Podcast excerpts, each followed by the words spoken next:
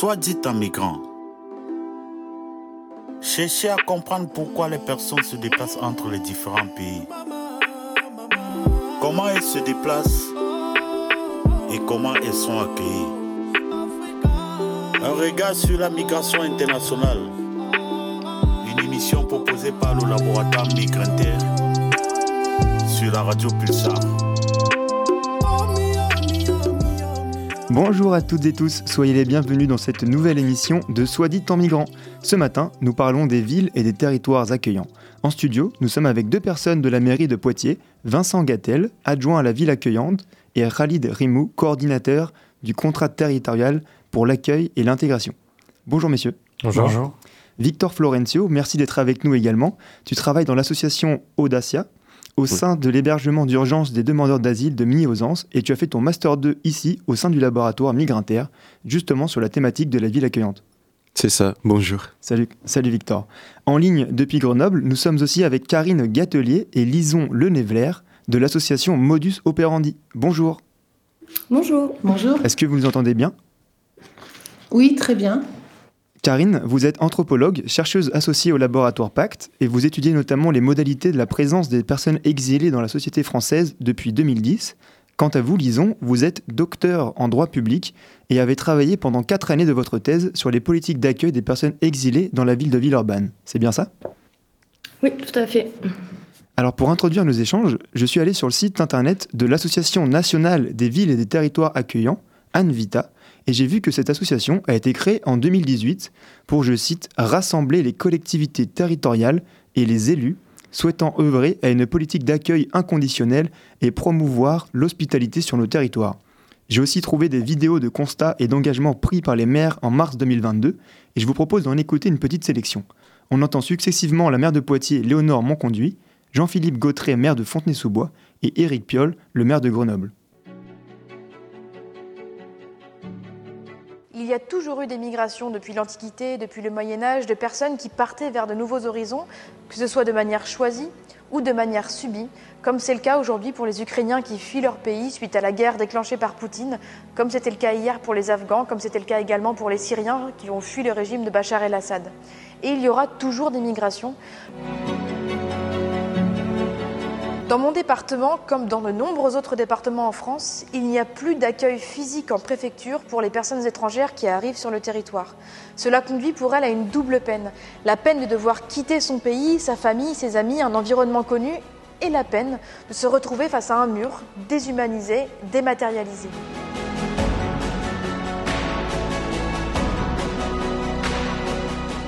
Faire la différence entre un réfugié et un migrant n'a pas de sens d'un point de vue humain ou d'un point de vue juridique. Il n'y a pas euh, d'un côté les bons réfugiés, sous-entendu qui fuient la guerre, et de l'autre euh, les mauvais migrants qui, sous-entendu, fuient leur pays pour des raisons euh, économiques.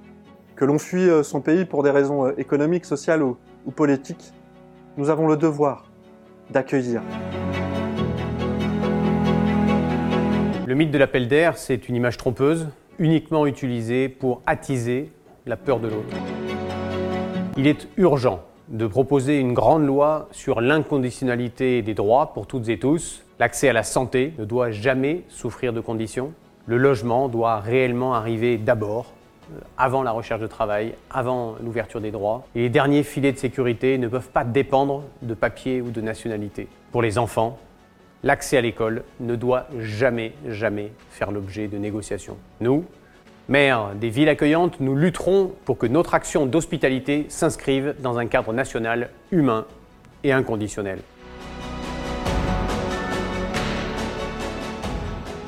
Alors, euh, après euh, avoir écouté ces déclarations en faveur de l'accueil et de l'hospitalité, où il est question donc de relations entre les maires et les préfectures, de catégorisation ou d'inconditionnalité, Karine Gatelier et Lison Lenevler, je me tourne vers vous pour en savoir un peu plus. Alors, est-ce que vous pourriez d'abord euh, présenter l'association Modus Operandi dans laquelle euh, vous, travaillez et ensuite nous raconter un peu comment est né le mouvement des, villes et, territoires accueillants Oui, bonjour. Euh, donc, je suis Karine Gatelier et je vais vous dire deux mots de, Modus Operandi. Donc, c'est une association qui a été créée en 2006 à Grenoble avec pour premier objectif de travailler et de faire de la recherche sur les concepts et les situations de conflit et les situations de violence dans ces diverses formes. et assez rapidement, à partir de, de 2010, l'association euh, s'est emparé d'un sujet qui est celui de la question de la migration, la question du droit d'asile aussi, pour étudier dans ce champ euh, les différentes formes de violence qui agissent. Donc voilà pour, euh, pour l'association et je vais passer la, la parole à Lison pour la deuxième partie de votre question.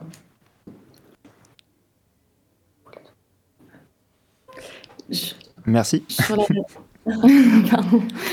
Sur la question du coup de, de l'Anvita et donc euh, on s'est intéressé au réseau de villes. Euh, la, question que du coup tu, poses Louis sur la question des villes accueillantes.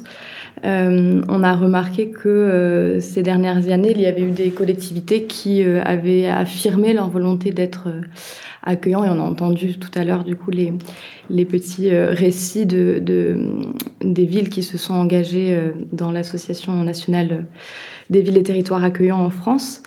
Euh, et qui cherchent du coup à promouvoir des politiques euh, protectrices face à des États qui mènent de plus en plus des politiques euh, sécuritaires et de fermeture. On peut constater en fait que cet élan de solidarité et d'hospitalité, il a aussi des racines dans des histoires politiques antérieures.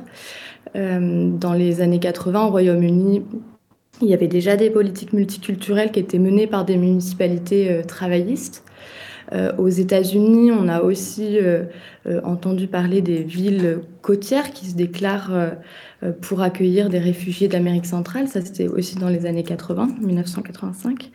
Et en France, en fait, on voit qu'il y a un mouvement de l'accueil qui s'est affirmé au cours des années 2000, et notamment à partir de 2015, avec l'accueil des Syriens notamment et la construction de, plus en plus de, de réseaux de villes.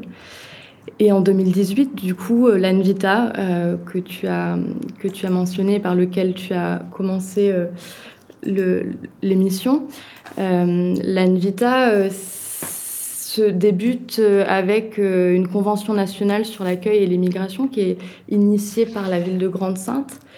et qui lance un, un, nouvel espace de réflexion et de collaboration autour de l'accueil et notamment euh, donc avec toutes ces villes qui se déclarent accueillantes et qui cherchent euh, à, à, manifester euh, un, un, soutien envers les personnes exilées. Mais il y a aussi une alliance avec toute la société civile et les citoyens et citoyennes engagés sur cette question. donc, donc c'est oui, pardon, allez-y, continuez. Non, non, non, non et, du coup, euh, c'est euh, c'est vrai qu'en France, c'est à partir de ce moment-là qu'on entend euh, un peu plus parler des villes accueillantes et, et, et, ce mouvement-là qui initie un, fort, un fort mouvement et avec un manifeste politique pour, pour des politiques accueillantes. Et donc, c'est bien donc un des villes en fait françaises, donc à l'échelon local, des, maires euh, qui se sont donc mobilisés pour demander, pour organiser un accueil plus, plus, plus spontané, plus solidaire. Alors Karine peut compléter mm. du coup sur euh, l'émergence. Euh. Oui, et alors comme le rappelait Lison, c'est 2018 le, la création de, de l'Anvita et on voudrait remonter un petit peu plus quelques années auparavant. Euh, puisque ce qu'on observe, c'est avec ce, cette date un peu euh, tournant de, de 2015, avec cette euh, très forte médiatisation des mouvements migratoires en, Europe, il se passe quelque chose en France au niveau local qui est le, le saisissement par les, les, citoyens de cette question de l'accueil et plus particulièrement de l'hébergement avec, de manière spontanée et, et également simultanée sur l'ensemble du territoire, ces initiatives citoyennes et la création de collectifs citoyens pour organiser de l'accueil et de l'hébergement de ces personnes exilées venues chercher un refuge euh, ici, parfois et souvent qui vont entamer une, demande d'asile. Mais donc, euh, on, observe ça. Alors nous, on l'étudie ici dans les environs de, Grenoble, dans les territoires qui sont à la fois des territoires ruraux, mais aussi des territoires de montagne. on l'étudie également dans la métropole de, Grenoble, la création d'une multitude de collectifs.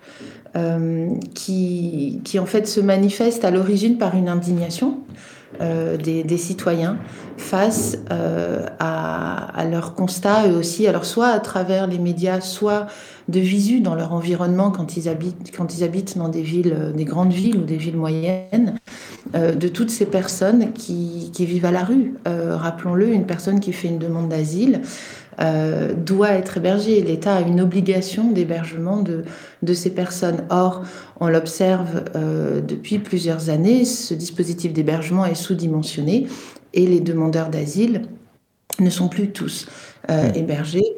ils sont même seulement la moitié à pouvoir bénéficier d'un hébergement proposé par l'État. Donc ce qu'on observe avant tout, c'est ces initiatives citoyennes qui justement viennent alors à la fois rendre visible ce problème de l'accueil et de l'hébergement et viennent comme ça un peu euh, percuter et rencontrer des volontés euh, politiques. Et donc effectivement, ce qu'on observe dans cette, certaines villes, c'est une, une convergence des volontés dans les collectivités territoriales et de la part des citoyens. D'accord, donc c'est des mobilisations à la fois des, des, villes et des, et des collectifs citoyens euh, en faveur d'un accueil qui en fait se, regroupe. C'est à la fois une initiative de, personnes euh, comme vous et moi qui, qui ont envie d'accueillir plus et qui sollicitent leurs élus. Ah oui, et on l'observe très clairement euh, dans des petits villages, par exemple, où les collectifs rencontrent les élus municipaux. Et parfois, ça marche bien. et, on observe des municipalités qui mettent à disposition un, deux, trois appartements euh, et qui, euh, qui sont prêtes à renoncer au paiement du loyer. C'est vraiment une mise à disposition par la mairie euh, d'appartements qu'ensuite les collectifs citoyens gèrent s'il y a des travaux, mais aussi pour accueillir dans ces appartements et accompagner les, les personnes accueillies. Bon, la question de l'accompagnement social est encore un, grand volet à, ouvrir, on l'approfondira peut-être plus tard. Euh, mais effectivement, on observe ces convergences. On peut même voir que, souvent les initiatives citoyennes précèdent euh, les actions par les collectivités territoriales. D'accord. Et euh, je me tourne vers vous, Lison Lénévler. Donc, d'après votre expérience à, à, Villeurbanne, donc si j'ai bien compris, vous avez travaillé pendant 4 ans avec, avec la ville. Comment est-ce que aujourd'hui l'engagement de la ville de Villeurbanne se matérialise en termes d'accueil et d'hospitalité? Alors en fait, c'est euh, parti de... Il y a, déjà un contexte, euh, comme le rappelait euh, Karine, un, contexte de, de rencontres et, d'associations, et notamment bah, de mobilisation citoyenne au départ. En contextualisant, on a cette défaillance permanente qui se manifeste sur le territoire avec des situations de personnes en précarité administrative qui sont de plus en plus nombreuses, des familles à la rue, euh, des campements, euh, différentes euh, situations qui préoccupent les acteurs locaux. et des ouvertures de squats par des militants engagés, des occupations d'écoles pour des familles qui sont à la rue.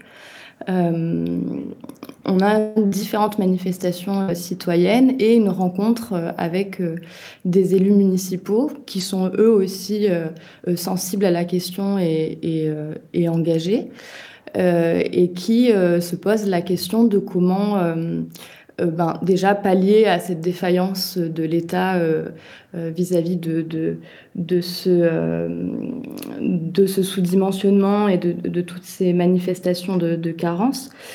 Et comment aussi aller plus loin en menant des politiques publiques volontaristes sur l'accueil. Donc au départ, c'est plus des, des, réponses en réaction à, à des mobilisations et à des situations euh, euh, de, personnes en, en, situation de précarité. Euh, et petit à petit, il y a tout un, un autosaisissement de, la ville. moi, je suis juriste, alors je me suis intéressée à, cette question-là de, de, des tensions entre les compétences des, des différents acteurs, puisqu'on sait que l'accueil des personnes exilées, l'accueil des étrangers revient classiquement à l'État. on se rend compte que face à, la défaillance du système d'accueil de, l'État, on a de plus en plus de, villes qui s'auto-saisissent de, de, fait de, de, cette question-là et, et donc mettre des, des moyens d'action en place. Et notamment, alors les, principales, euh, mais ça c'est pas propre à Villeurbanne, hein, il y a d'autres collectivités, à Grenoble c'est le cas, euh, et dans d'autres villes, euh, c'est le cas qui repose beaucoup sur l'action sociale quotidienne et notamment le développement de, de, solidarité locale et l'appui essentiel du Centre communal d'action sociale qui non seulement oriente dans l'accès aux droits des personnes, mais euh, va aussi euh, apporter une réponse aux, besoins vitaux euh, des personnes pour pallier toutes ces carences, que ce soit des aides facultatives, ça prend souvent la forme d'aide alimentaire, mais ça peut être aussi des tarifs aménagés, ce que à Villarban ils ont appelé des tarifs d'urgence pour les familles exilées à la rue, pour les enfants, pour la cantine, pour le périscolaire. Euh, et puis, il y a euh, le respect. Alors, c'est une obligation légale, mais on se rend compte qu'en réalité, euh, tous les territoires ne, ne le mettent pas en œuvre. la domiciliation pour les personnes qui n'ont pas de, de domicile fixe. Et puis après, il y a tout ce qui est de l'ordre de, de l'action volontariste. Et là, c'est la volonté d'aller plus loin dans la gestion publique locale. Euh, de structurer euh, et de changer un peu les temporalités des cadres d'action et de dépasser un peu les logiques d'urgence. Euh, et par exemple, depuis, depuis le dernier mandat et le nouveau mandat, il y, a une, donc il y avait une mission qui avait été mise en place pour travailler la question de l'accueil avec les citoyens. Il y a un jury citoyen qui avait été mis en place avec des habitants qui étaient tirés au sort et qui avaient réfléchi à qu'est-ce que pouvait être l'accueil euh, au niveau local et qui avait donné lieu à une pluralité de, propositions et notamment euh, la mise en place euh, de bains-douches avec un accueil de jour pour les personnes qui sont à la rue. Alors c'est les personnes exilées, mais ça peut être complètement déspécifié pour toutes les personnes qui, hmm. rencontrent des difficultés et un portage administratif et politique dans toutes les politiques publiques où euh, on réfléchit à cette question euh, de l'accueil et avec euh, la mise en place de, nouvelles, de nouvelles structures, alors que ce soit des places d'hébergement dans un lieu réhabilité, que ce soit les bains-douches dont j'ai parlé, que ce soit la traduction de documents au niveau administratif dans les, dans les guichets d'accueil. Euh, voilà, ça a pris euh, des multiples formes. Dans les différentes politiques publiques euh, mises en place au sein de la ville. D'accord, donc si je comprends bien, ça, ça couvre donc de différents besoins, en fait, du, logement à la, au suivi social, en passant par, par l'alimentation. C'est tout ça en fait qu'implique d'être une ville, ville accueillante. c'est bien ça, disons? Oui, c'est clairement ça et c'est ce que l'ANVITA aussi revendique, c'est de travailler aux conditions matérielles d'accueil euh, dignes, euh, que les personnes puissent euh, avoir une réponse à tous ces besoins vitaux quand les personnes arrivent sur le territoire. D'accord. Merci beaucoup pour, pour vos explications et ce premier partage d'expérience de tout ce qui se passe dans votre région. Je vous propose de, marquer une très courte pause musicale euh, donc euh, avec un titre qui s'appelle Salut à toi de Berrurier Noir. Voilà, c'est une musique d'accueil simple et efficace sortie en 1985.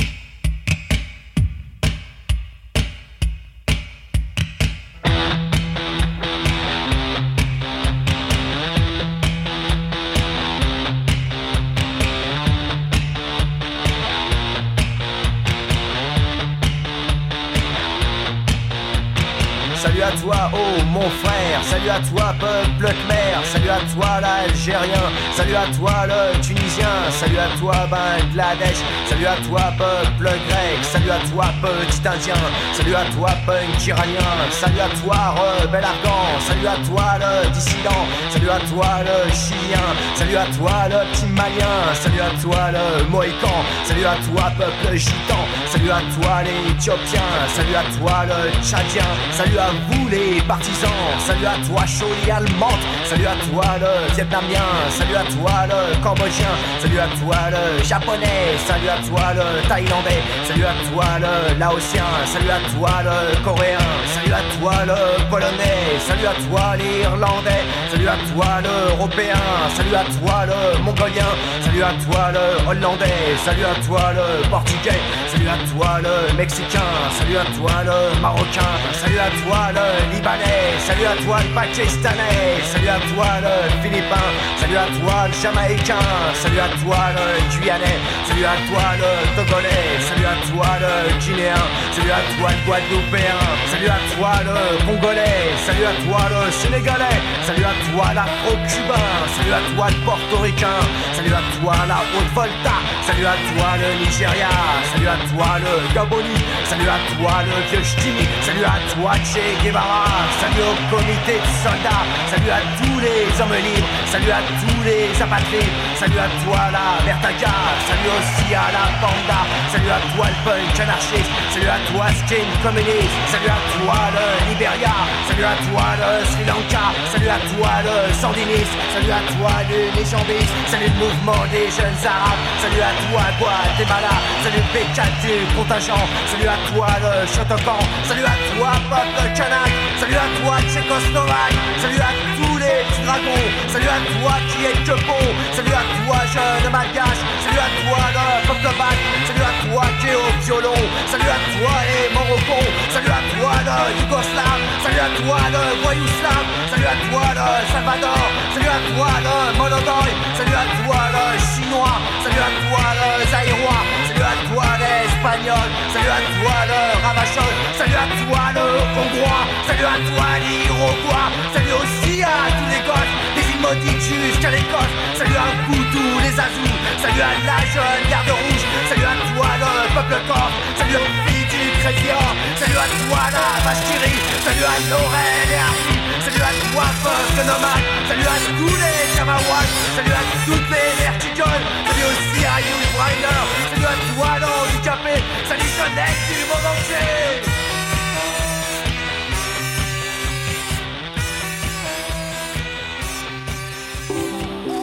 Soit dit en migrant.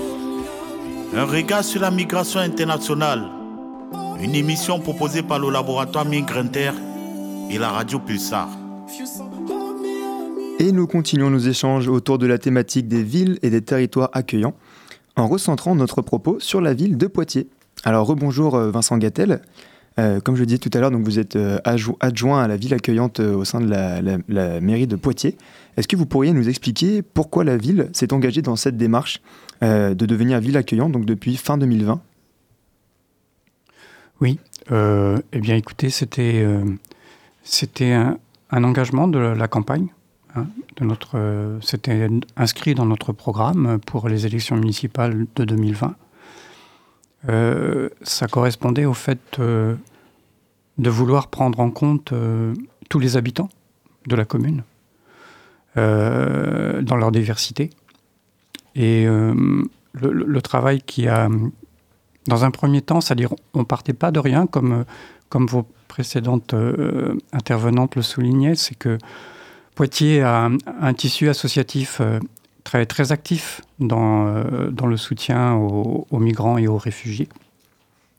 Et quand, quand, quand, quand, j'ai pris euh, en charge cette délégation, la ville avait déjà mené un premier travail et avait conclu une, une, convention pour l'intégration avec à l'époque la, la- préfecture et puis aussi la caisse des allocations familiales en 2019. Donc, euh, bon, c'était plus euh, cette convention, c'était un travail qui avait été important parce que ça avait permis de, en tous les cas, d'avoir une vision un peu de tout ce qui se faisait sur, euh, sur Poitiers, mais aussi de tous les dispositifs qui existaient déjà. Mais voilà, c'était plus des intentions. En revanche, donc notre, première, notre premier travail a été effectivement de, pendant plus d'un semestre de rencontrer toutes les associations qui, euh, qui œuvraient sur le territoire, euh, rencontrer les institutions, rencontrer les individus. Donc tout un travail vraiment de- d'état des lieux, Mhm. d'état des lieux, et euh, qui nous a permis de construire justement cette politique d'hospitalité envers les migrants et les réfugiés.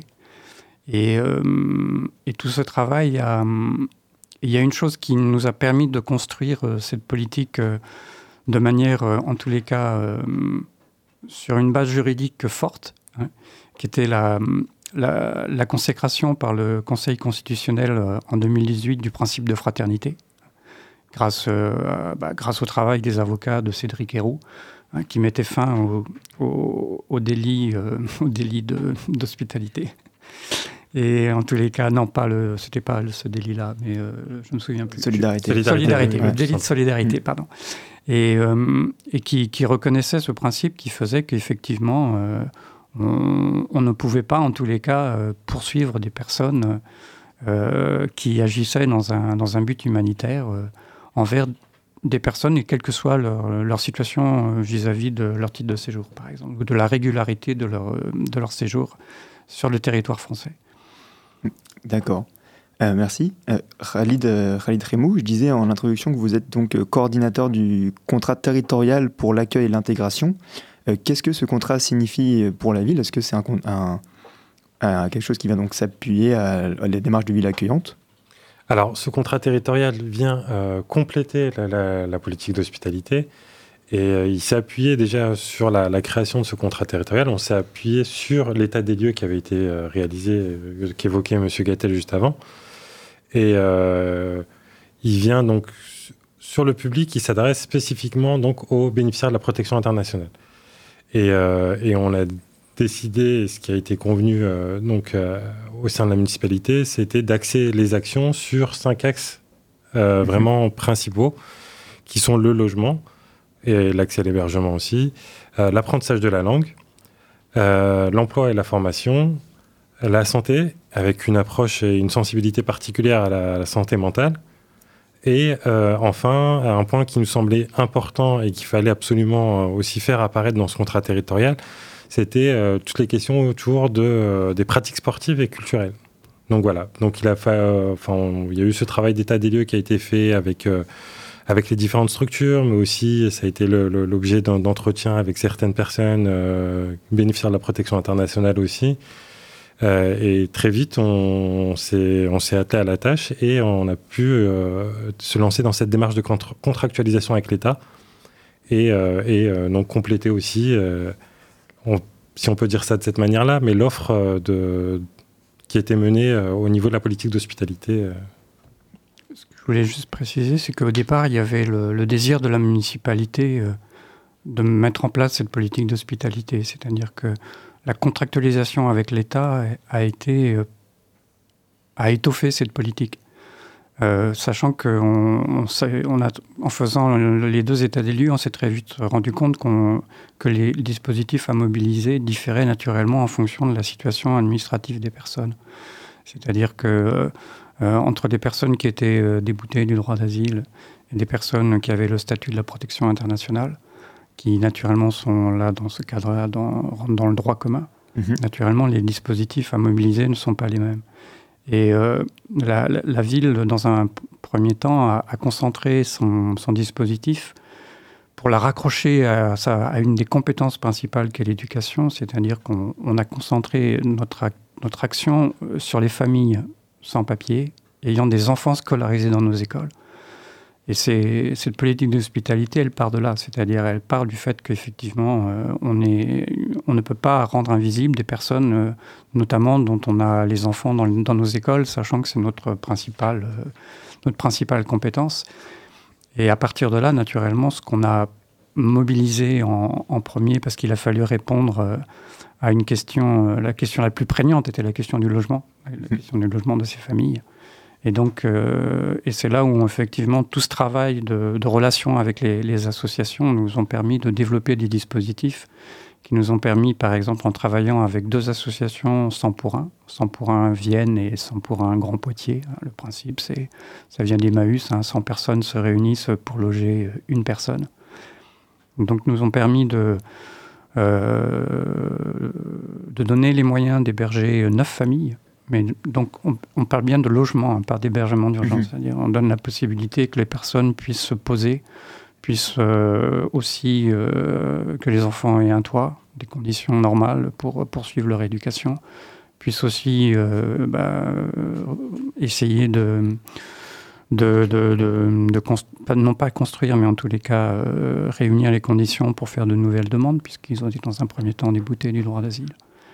Donc c'est là, ça a été vraiment le, notre, euh, cela a été essayer de répondre et, de manière naturellement, euh, de manière limitée, parce qu'on ne peut pas, comme disait votre intervenante, la, compétence d'hébergement d'urgence, c'est une compétence de l'État, c'est une compétence mhm. régalienne.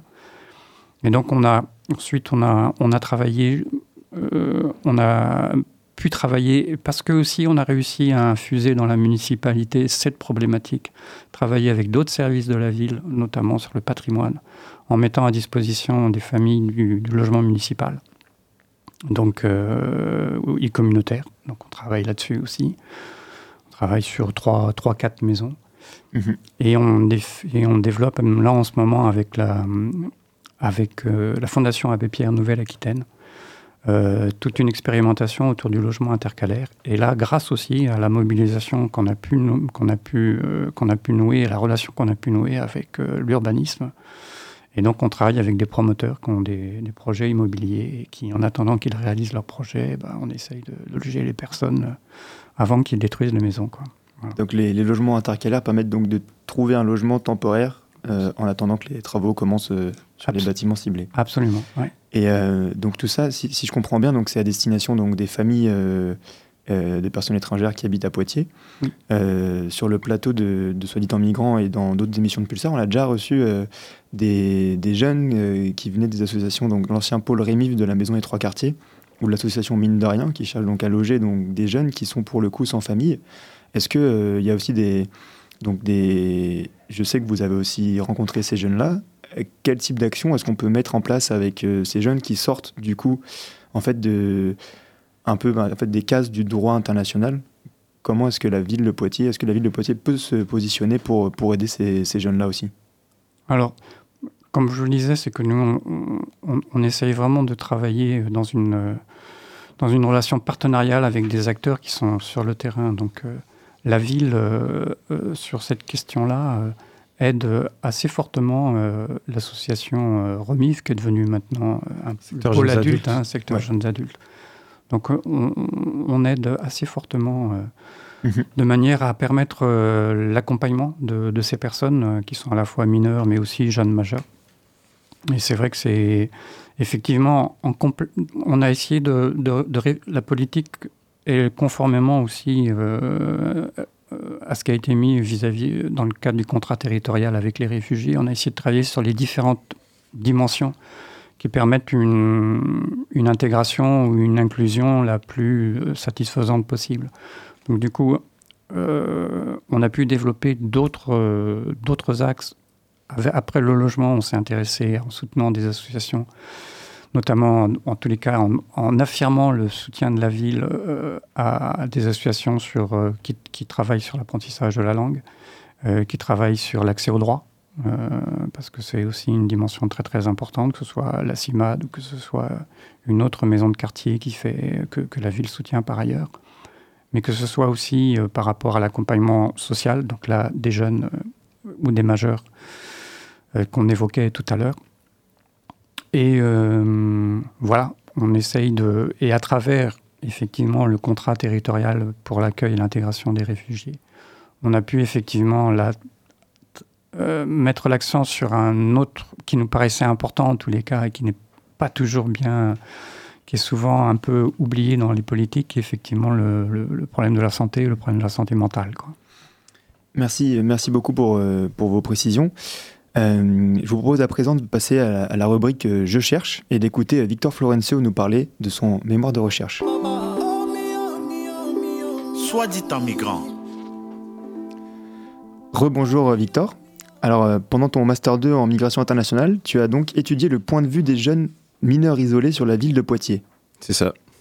Alors est-ce que tu peux nous raconter bah, qu'est-ce que tu as fait et pourquoi et comment est-ce qu'on fait donc un mémoire de, de Master 2 Tout à fait. Donc c'était un mémoire intitulé Les constructeurs invisibles d'une ville accueillante, les jeunes migrants racontent Poitiers, qui illustrait un pémochement parcouru pendant des ans de master. Au tout début, j'ai beaucoup creusé sur l'origine et l'évolution des villes et territoires accueillants, qu'on pouvait aussi appeler villes refuges, villes solidaires, villes rebelles, villes sanctuaires.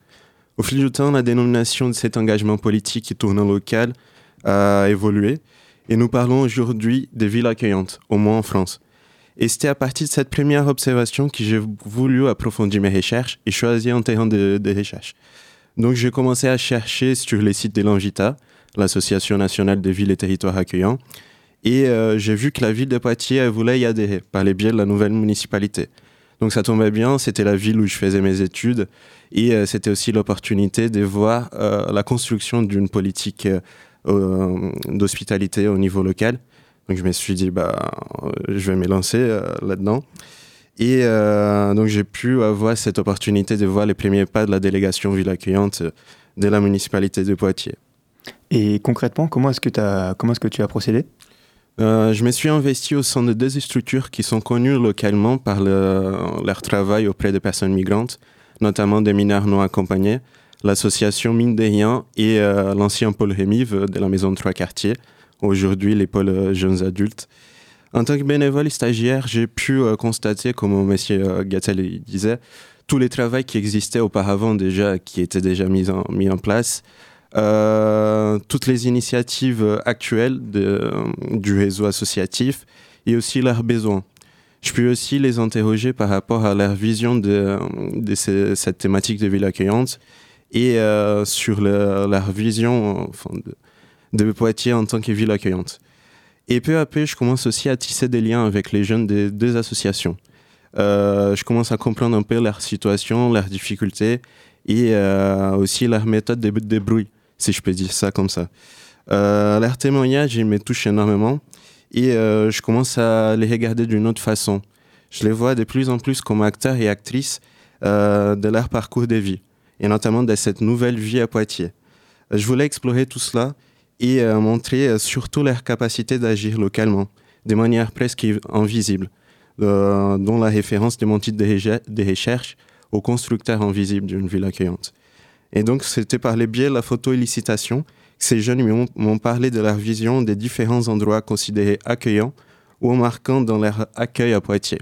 Et est-ce que tu peux nous expliquer ce que c'est pour toi la, la photo-élicitation Donc, la photo-élicitation, c'est une méthode d'entretien euh, basée sur l'utilisation des photos. Donc, dans mon cas, j'ai pris des photos des différents endroits de la ville de Poitiers. Je montrais à ces jeunes et c'était dans l'idée de susciter des souvenirs, de susciter différentes émotions euh, par les biais de la photo. Euh, et c'était à partir de ces moments-là que je commençais à m'intéresser de plus en plus par ce que j'appelle dans ma démarche de recherche, analyser la ville de Poitiers par les bas. Comme on disait Alain Tarius, euh, euh, chercheur dans l'immigration, analyser les petites fourmis existantes, euh, sur les terrains. Donc, euh, à partir de ces entretiens, j'ai pu constater toutes les rencontres que ces jeunes ils ont fait quand ils sont arrivés à Poitiers, les moments les plus durs qu'ils ont vécu, euh, comment ils s'en sont sortis, quelles structures ont été les premières à les accueillir et comment on devrait accueillir dignement celles et ceux qui arrivent dans une nouvelle ville.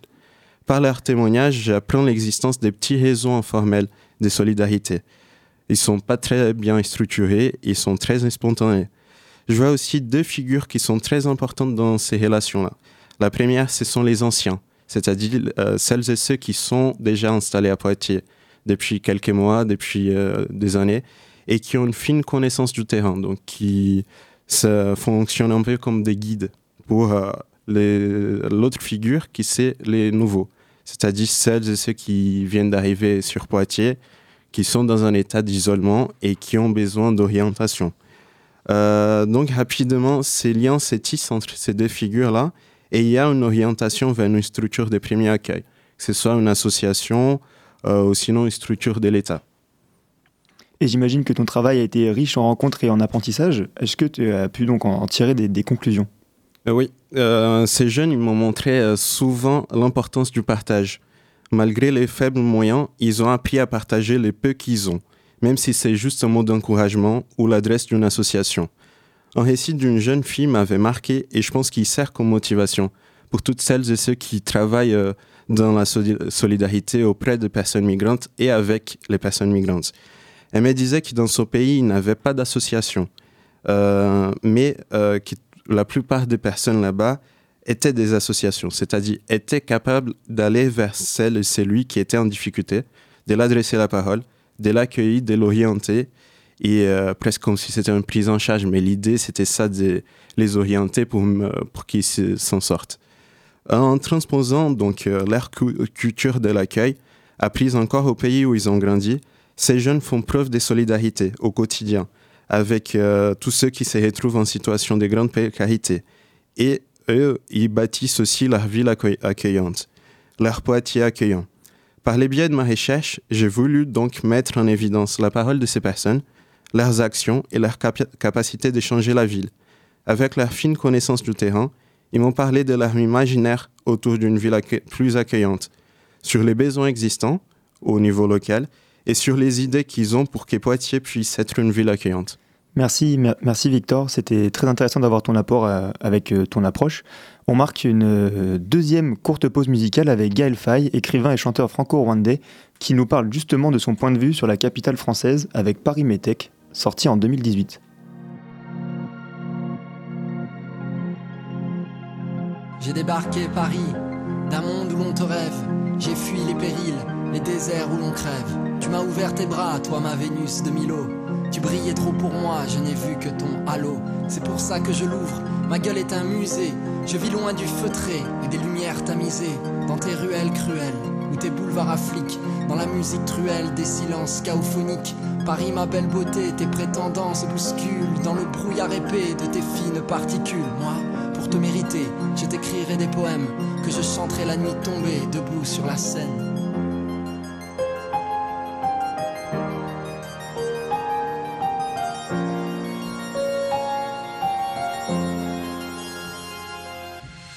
Paris s'éveille sous un ciel océanique, l'accent Titi se mêle à l'Asie, l'Amérique, l'Afrique. Je suis une fleur craintive dans les craquelures du béton. Gagner dessous, à dormir dessous les ponts. Paris bohème, Paris métèque, Paris d'encre et d'exil. Je piaffe l'amour, médite une chinoise à Belleville. Leonardo da Vinci se casse le dos sur un chantier. Je vois la vie en rose dans ses bras pakistanais. Il tourne le gyrophare, petit cheval de carrousel, galope après les tirailleurs qui rétrécissent la tour Eiffel. D'un squat, d'un bidonville, d'une chambre de bonne ou d'un foyer. Je t'écris des poèmes où des fois je veux me noyer.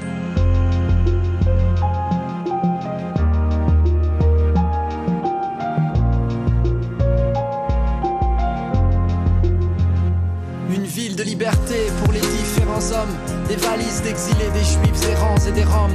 Mémoires de pogroms, aux grimoires raturés. Des chemins, des révanes, aux sentiers de Crimée. Caravane d'apatrides, pot de people, caravelle. Sur tes frontons, Paris viennent lire l'universel. Et souvent je t'en veux, des daigneuses et hautaines. Capitale de la monde, à jouer la mondaine. Laisse-nous consteller la vraie nuit que tu ignores. Cesse donc de faire briller les mille feux de ton décor. Paris m'appelle, je t'aime quand la lumière s'éteint. On n'écrit pas de poème pour une ville qui en est un. Paris m'appelle, je t'aime quand la lumière s'éteint. On n'écrit pas de poème pour une ville qui en est un. Paris m'appelle, je t'aime quand la lumière s'éteint. On n'écrit pas de poème pour une ville qui en est un.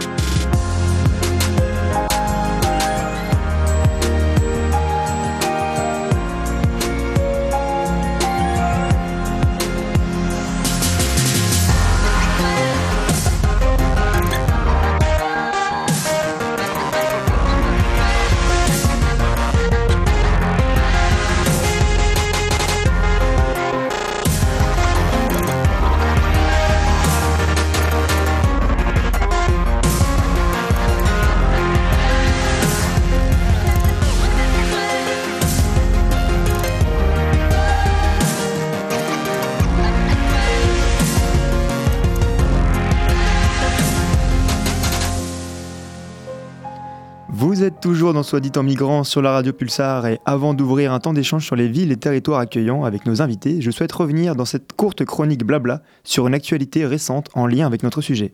Le 10 janvier dernier, je lisais dans Le Monde que la commune de Calac, dans les Côtes d'Armor, renonçait à son projet d'accueillir quelques familles réfugiées dans les dix années à venir. La raison de cet abandon? Des pressions seraient venues des partis d'extrême droite, sous la forme de désinformation, de manifestations et surtout de menaces et de harcèlement des élus. Devant ce que l'on peut considérer comme une victoire du rejet, les personnes qui soutenaient le projet ont déploré le manque de soutien de l'État, qui aurait laissé le champ libre à l'extrême droite. Le préfet des Côtes d'Armor se défendait en garantissant que les auteurs de menaces et de harcèlement étaient activement recherchés. De son côté, un candidat reconquête aux élections législatives de 2022 se félicitait de cette victoire. Le 25 février, j'apprenais dans le même journal que des manifestations simultanées avaient lieu à Saint-Brévin-les-Pins, en Loire-Atlantique. Cette petite ville balnéaire a prévu d'installer un CADA, centre d'accueil pour demandeurs d'asile, de 110 places dans un bâtiment désaffecté. Dans la manifestation, la gendarmerie comptait 900 personnes en faveur du projet d'accueil et de la démarche d'hospitalité de la ville. En face, un collectif local, officiellement apolitique, mais emmené par des membres de partis d'extrême droite, s'opposait à l'implantation de ce CADA et réunissait 380 personnes venues de différentes régions. Un mois plus tard, Ouest France et Libération m'apprennent que la maison et deux voitures de Yannick Morez, le maire d'hiver droite de Saint-Brévin-les-Pins, ont été incendiées. Des recherches sont en cours pour déterminer les causes de cet incendie, mais la piste criminelle est privilégiée car le maire avait reçu des menaces et des pressions pour qu'il renonce au projet de CADA. À Calac et Saint-Brévin-les-Pins, il semble que les militantes et militants d'extrême droite soient donc peu nombreux, mais fortement déterminés à faire pression pour que les projets d'accueil ne voient pas le jour. Dès lors, comment s'organiser pour développer des politiques d'hospitalité et empêcher ces situations de rejet de se répéter Les villes sont-elles suffisamment soutenues? Ont-elles suffisamment de moyens? Soit dit en migrant.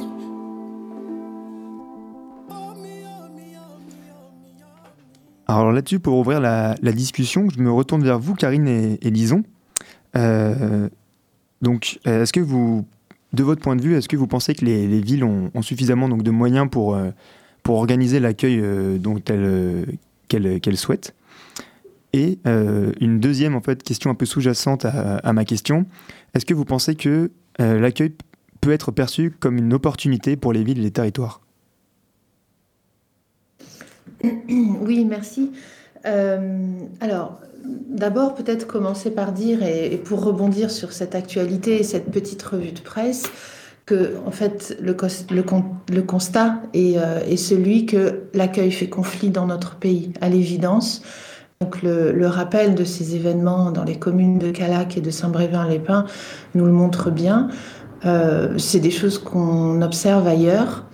Euh, et si on faisait une revue de presse de l'automne 2016, donc à nouveau un petit retour en arrière et, un retour sur les événements de ce moment-là, c'est le moment où le gouvernement décide de détruire le bidonville de Calais et donc euh, d'évacuer et de euh, les, personnes qui habitaient ce bidonville. Et donc, euh, le gouvernement avait décidé d'une politique de dispersion en les envoyant sur l'ensemble du territoire français dans des centres qui venaient d'être euh, créés, qui sont les CAO, les centres d'accueil et d'orientation. Donc, à ce moment-là aussi, on a pu avoir des, des, reportages dans les villages qui s'apprêtaient à accueillir les anciens habitants de, du bidonville de Calais, euh, qui, qui, exprimaient leurs craintes, leurs peurs et euh, leur rejet en fait et le fait qu'ils n'avaient pas du tout envie que ces personnes viennent s'installer dans leur ville ou leur village.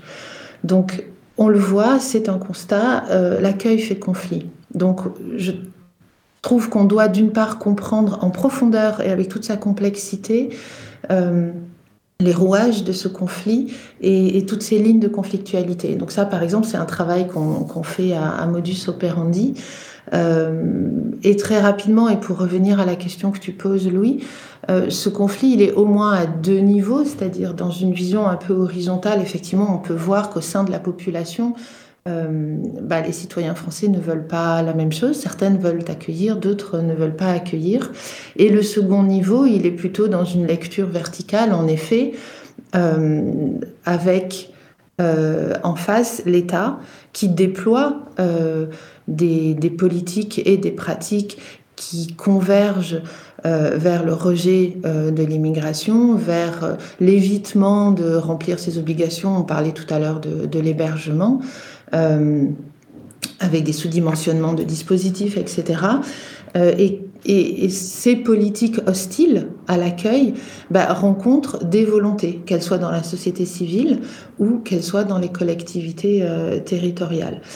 Pourtant, si on parle beaucoup de, ce conflit, euh, il y a un intérêt énorme, on trouve, aussi à faire le récit de l'accueil, parce que cet accueil existe, il est réel et il se passe généralement bien, voire très bien. Et à nouveau, euh, si on repart un tout petit peu dans le passé, euh, à l'automne 2016, parce que vraiment la destruction du, bidonville de Calais, la création des CAO euh, est, riche d'enseignements et vraiment un, phénomène et une période très importante à étudier. Ben, ce qu'on observe, c'est que l'implantation des CAO a donné lieu à des rencontres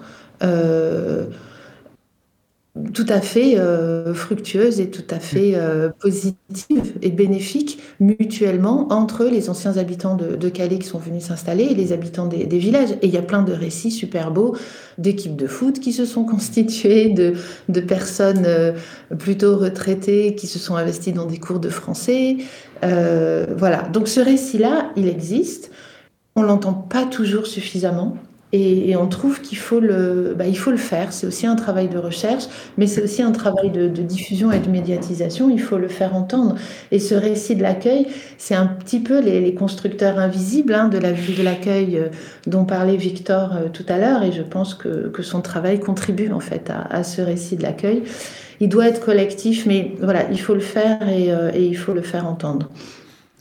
Et ce conflit de l'accueil, quand j'en avais une une lecture verticale, oui, il, euh, il, amène face à face des collectivités territoriales volontaires et l'État. Et si la question c'est euh, les moyens des villes sont-ils suffisants euh, ben non, on le voit bien. Les municipalités volontaires pour accueillir doivent déployer beaucoup de, euh, démarches, de recherche, justement pour, en trouver les moyens et de créativité pour, contourner euh, pour contourner les, euh, euh, soit le manque de, budget, soit justement ces, tensions autour de la distribution des, compétences dont, parlait Lison tout à l'heure. Ce qu'on observe, et le, travail de la mairie de Poitiers le, montre à nouveau, c'est énormément de coopération avec les associations qui sont largement sollicitées euh, pour aider les municipalités à construire leur, euh, leur politique euh, d'accueil. Mais j'ai peut-être donné la, la, parole à Lison sur cette question des moyens des villes. Ouais, pour compléter, il y, a cette question de, de trouver les moyens. la ville de Poitiers l'a encore donné une illustration avec le, le contrat, le CTIR, le contrat euh, d'intégration des réfugiés, où, là, avec euh, l'outil de la contractualisation, on peut mettre des choses en place, mais là encore, c'est un outil qui est très limité, puisque tout de suite, on voit euh, qu'il réimpose des conditions, la conditionnalité euh, du titre de séjour, enfin, du coup, de, la protection euh, internationale. Et c'est là, en fait, tous les outils euh, qu'on qu puise, euh, que les collectivités puisent, en fait, euh, auprès de l'État, il y a toujours, finalement, des conditionnalités qui, qui reviennent, que ce soit sur la catégorie des publics, sur l'usage, sur le cahier des charges, sur l'usage des, des, fonds.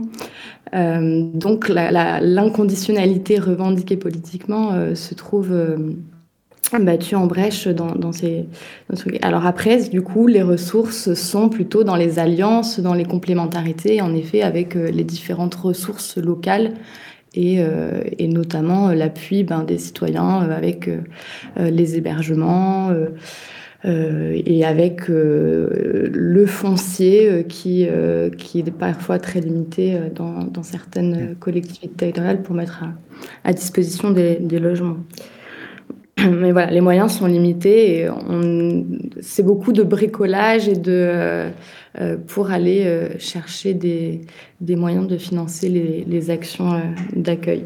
Et, est-ce que donc là je me tourne un peu vers vous toutes et tous pour cette question, est-ce que le, le, label ville accueillante permet d'avoir des échanges plus poussés avec la préfecture, avec les préfectures locales? Est-ce que les préfectures sont plus à l'écoute des démarches d'accueil? D'abord, c'est pas un label. Hein.